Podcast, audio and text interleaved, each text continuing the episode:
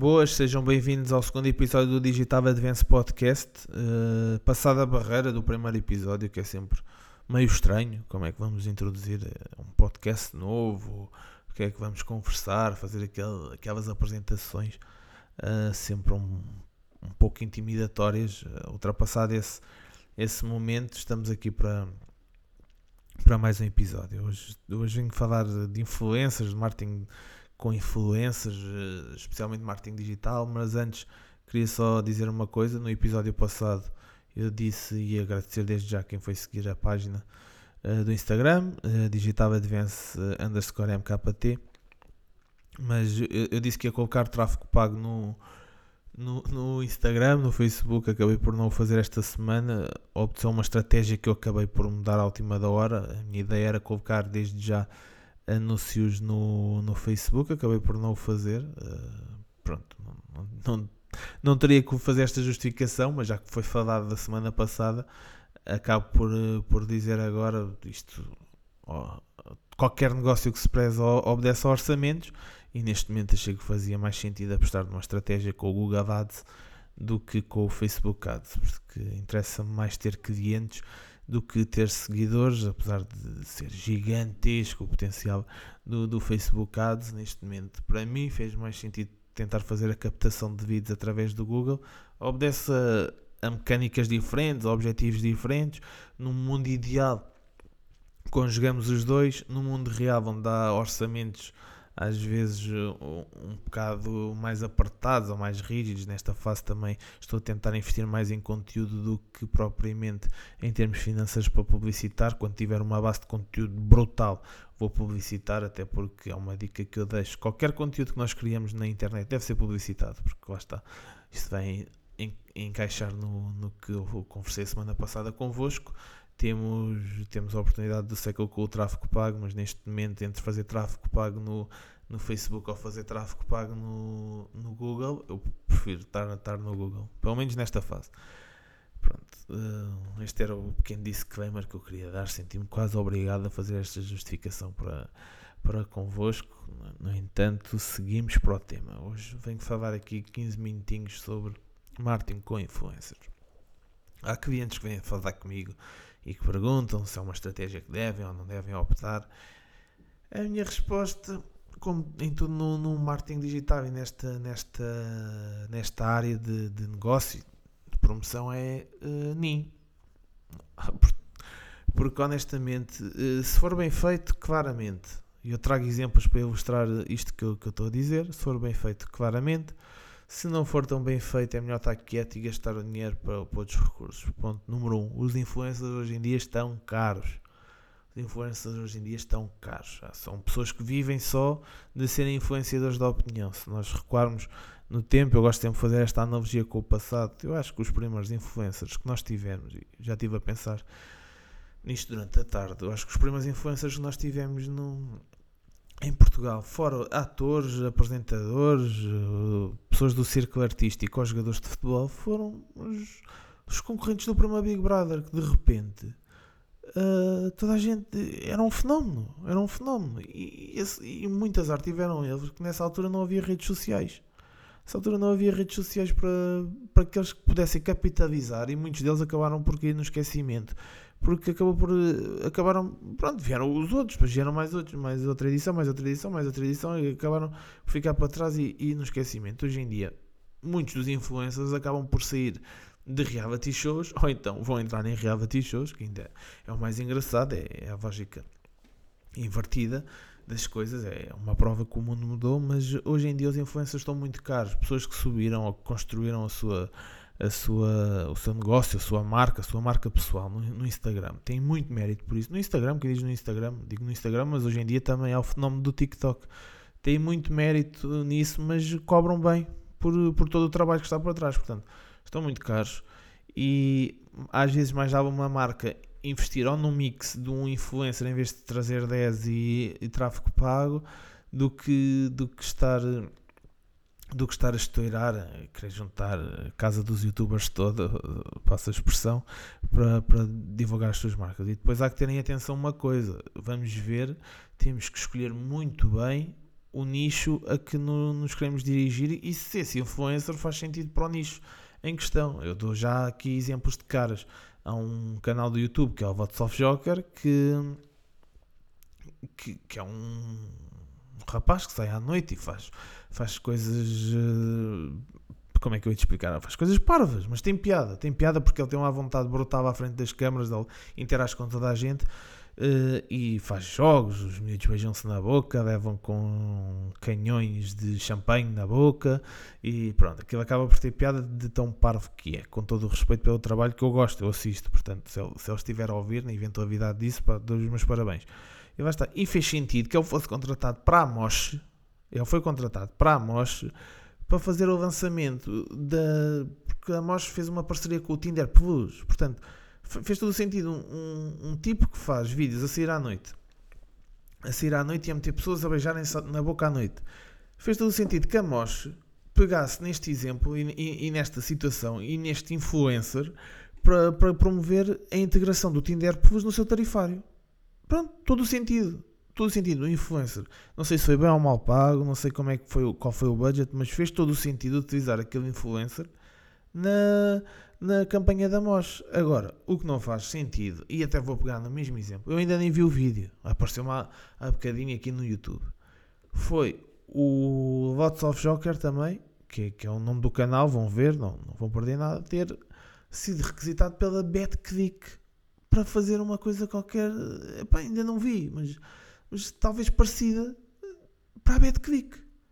Estamos a falar de uma, uma casa de jogos epá, e, e, eu tenho todo o respeito a quem trabalha nestas, neste, com estas empresas. Tenho todo o respeito e, e se fazem, às vezes são ordens que vêm de cima ou são, são ideias diferentes das minhas, nem as minhas estão certas, nem as deles estão certas. Mas uh, a BetClick pegar no of Joker para mim não faz muito sentido. Como não faz muito sentido a BetClick pegar a influencers do TikTok para fazer um reality show. Estamos a falar de uma casa de apostas. Eu não estou a receber rigorosamente nada da BetClick para falar sobre isto. Estamos a falar de uma casa de apostas que está a utilizar um influencer ou vários influencers, que ainda faz disparar mais o budget, para, para fazer um reality show. Portanto, uma casa de apostas fazer um reality show com influencers que normalmente tem uma predominância junto de uma faixa etária que nem apostar pode. Portanto, isto para mim é um mundo ao contrário. Não faz sentido nenhum. Não faz sentido nenhum. Agora, se está certo, eu posso estar a ver as coisas completamente mal. Posso estar a ver as coisas completamente mal e eu não sou ninguém para criticar o trabalho de outros. Mas para mim não faz sentido nenhum isto. Não faz sentido. Se, se na campanha da MOS fez todo o sentido e as coisas correram extraordinariamente bem, na, a meu ver, na, na, no caso da Betclick não, não faz sentido. Outra coisa que a Betclick fez muito bem foi uns mini documentários sobre atletas olímpicos. Tivemos já o Nuno Delgado do Judo, eh, ganhou uma medalha em 2000. Tivemos já a Vanessa Fernandes, que foi um boom, o, testemunho dela. E isso a Betclic fez extraordinariamente bem. Usou, portanto, casas de apostas desportivas ou casas de apostas de casino, pá, num público 2000, 2004, pessoal que acompanhava o Nuno Delgado ou que acompanhava a Vanessa Fernandes, é, é maior de idade, de certeza. Portanto, pode apostar e faz, em termos de criação de marca, é bastante vantajoso. Agora, utilizar influencers eu, eu, eu percebo, percebo o intuito. É chegar a um público que provavelmente não chegava de outra forma. Agora, em termos de clientes, o que é que isso vai gerar?